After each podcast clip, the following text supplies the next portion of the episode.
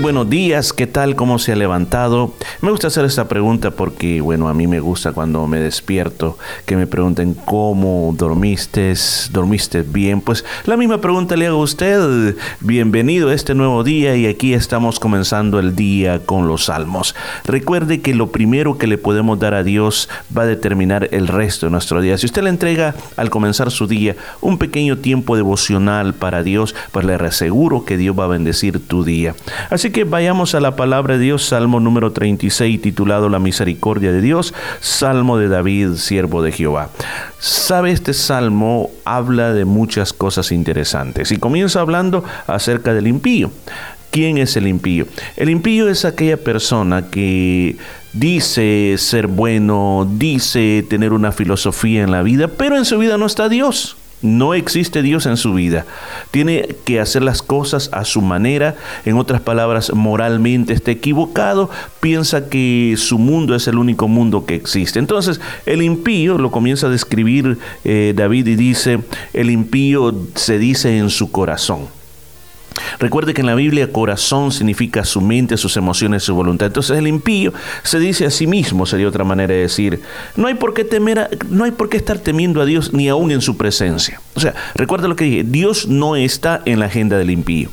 Y aún más, cuando imagínese llega una reunión donde se está hablando la palabra de Dios, dice, no hay que temer. O sea, esa palabra temer quiere decir no hay que respetar a Dios. No tengo ningún respeto para Dios. No, no me interesa lo de Dios. O sea, si voy, voy, pero voy a ir de mala cara, de mala gana, porque para mí Dios no es alguien importante. Aún más dice, se lisonjea en sus propios ojos. Escucha bien, o sea, hay una altanería en sus ojos y comienza a criticarlo todo, a burlarse de, todo, como dice el Salmo número uno, que habla acerca de los, de los este, burladores y habla de sentarse en la silla de los burladores o los escarnecedores. Pues esta persona se siente así.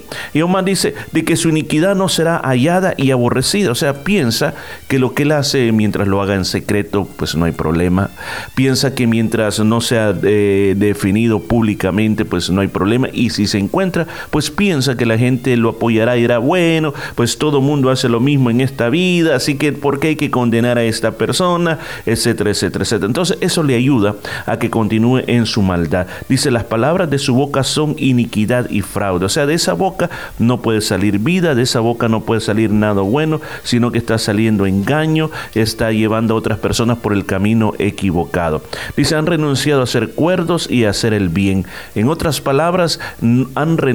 Dice, o sea, no hay en su interés querer hacer las cosas como Dios demanda, sino que dice, la voy a hacer a mi propia filosofía de la vida. Maquina maldad sobre su cama. O sea, ¿qué quiere decir eso? Se va a acostar a la cama pensando qué puede hacer el día de mañana. ¿Qué de mal puede hacer? ¿Cómo puede satisfacer esos malos deseos que hay en su corazón. Maquina, crea, eh, hace un plan para poder llevar a cabo los malos deseos. Dice también se obstina en un camino que no es bueno y no aborrece el mal. Hay caminos, el mismo Señor Jesús dijo que hay caminos que al hombre le parecen rectos, pero pero su final es de muerte. Entonces aquí viene la parte que usted tiene que pensar por un tan solo momento la importancia de que ir por el camino correcto. El camino correcto es el camino de Dios y ese es el camino donde Dios quiere que nosotros vayamos, que el cual recuerde, la senda es estrecha o el camino es estrecho, la puerta también es chiquita, es angosta, es difícil. Dice, pocos encuentran eh, ese camino, pocos encuentran esa puerta, pero al final su final es un final feliz, un final de eternidad. Pero esta persona va por el mal camino.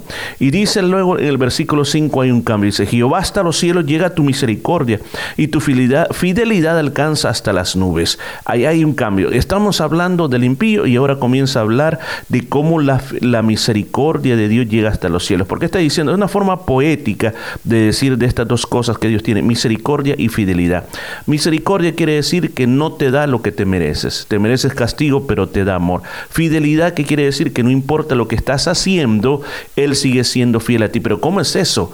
Si yo peco, Dios se va a alejar de mí. Si eh, sí y no, porque lo que cuando nosotros pecamos, desobedecemos, nosotros levantamos un muro y ese muro nos separa de Dios, pero Dios siempre está al otro lado esperándonos como con los brazos abiertos. Dice, tu justicia es como los montes de Dios. Está hablando que lo que Dios tiene es inmenso. La justicia es que Dios hace lo correcto, Dios no paga mal. Dice, tus juicios son como el gran abismo, oh Jehová, al hombre y a los animales socorres.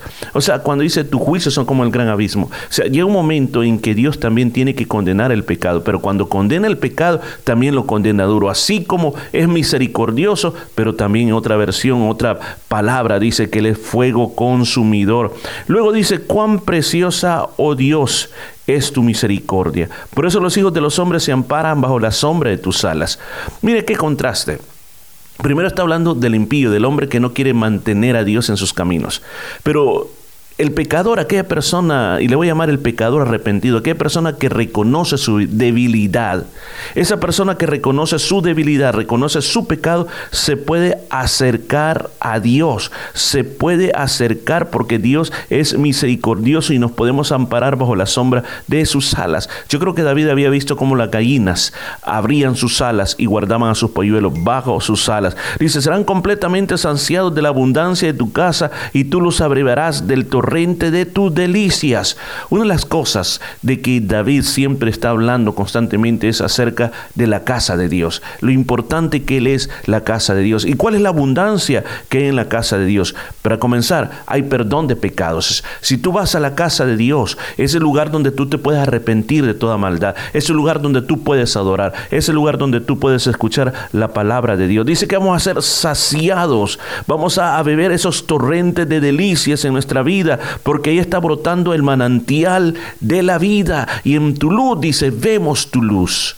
Muchas personas piensan que no es importante acercarse a Dios, pero los que ya estamos en ese camino tenemos que considerar, pero bendecidos, muy bendecidos, de que tenemos un lugar donde hay misericordias, que tenemos un lugar donde hay justicia, que tenemos, que podemos beber de esas abundantes torrentes de las delicias de Dios, de esa agua de la vida, que tenemos, podemos estar en esa de Dios.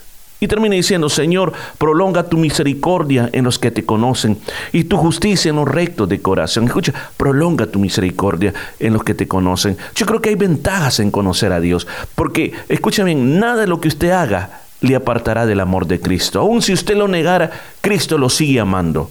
Yo sé que a veces nosotros nos quejamos de las cosas que nos están pasando, pero a pesar de eso, Cristo te ama. Cristo te ama a pesar de lo que digas, a pesar de lo que hagas, Él te sigue amando y está con los brazos abiertos esperando por ti toda la vida. Dice también la palabra de Dios que el pie del orgulloso no me alcance, ni las manos de los impíos me empujen.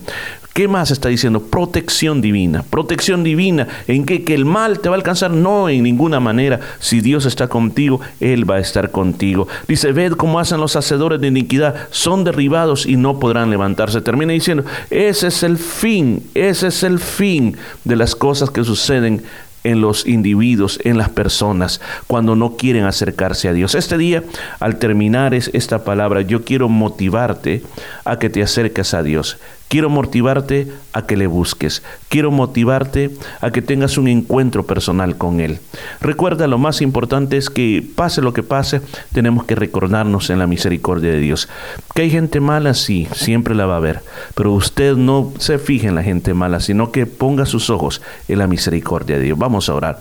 Padre, en esta hora oro por todos los que me están oyendo que en su vida necesitan un milagro, que en su vida necesitan esa misericordia, esos justos juicios de Dios. Yo te agradezco, Señor. Te agradezco porque nosotros te hemos conocido. Te agradezco porque nosotros tenemos una casa espiritual, una casa donde hay abundancia para nosotros, donde hay torrentes de delicia, una casa donde hay manantial de vida, un lugar donde hay luz. Yo te doy gracias, Señor, porque tu palabra me ha dicho ahora que tu misericordia Tú, Señor, la prolongas sobre nosotros. Señor, yo sé que nos estás guardando. Sé que los malos tienen muchos planes y tienen muchos caminos. Guárdanos, Señor, de caer allí y que caminemos en obediencia solamente para ti. En el nombre de Jesús lo pedimos. Amén y amén. Sé bendecido y que el Señor te acompañe en todo lo que estás emprendiendo. Y nos escuchamos el día de mañana. Hasta luego. Tu misericordia,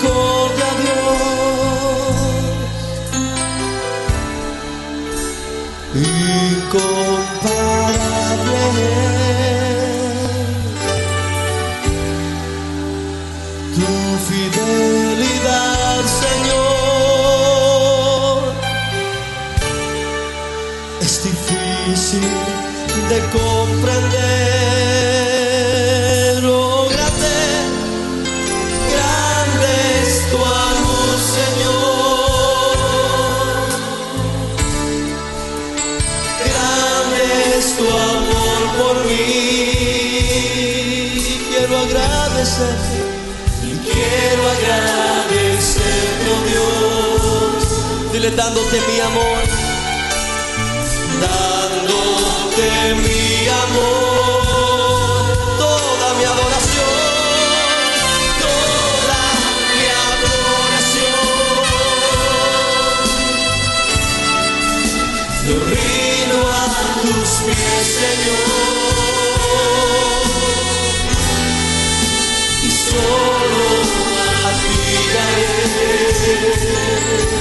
todo mi corazón, todo mi corazón.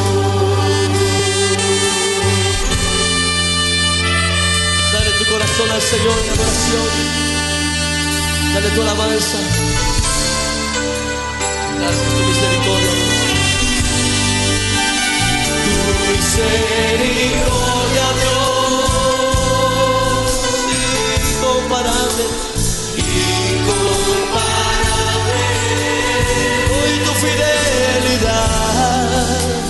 Tu fidelidad, Señor, es difícil, es difícil de comprender. Dile, Señor, grande es tu amor, grande tu amor, Señor. Grande es tu amor por mí.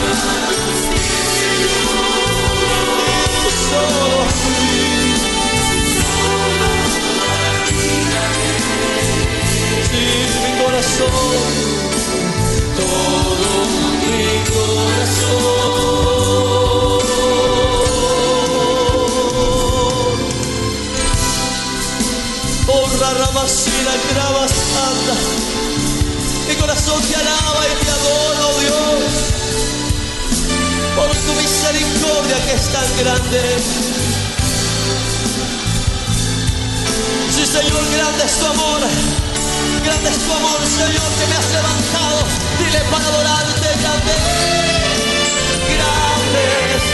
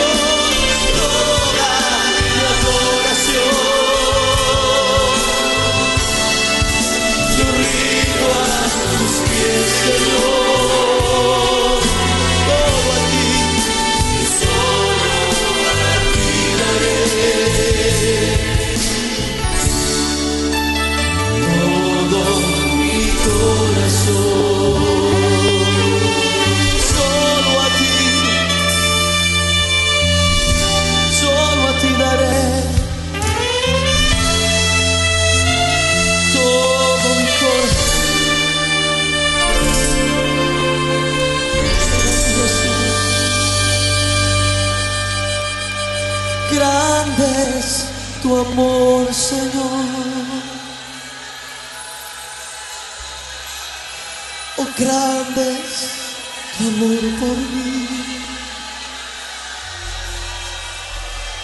Y quiero agradecerte, oh Dios.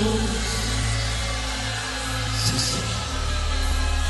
Dándote mi amor.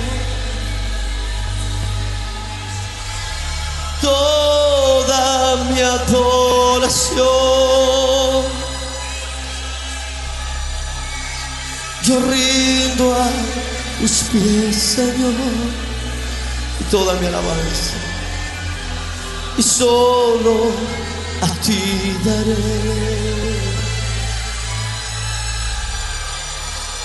todo mi corazón.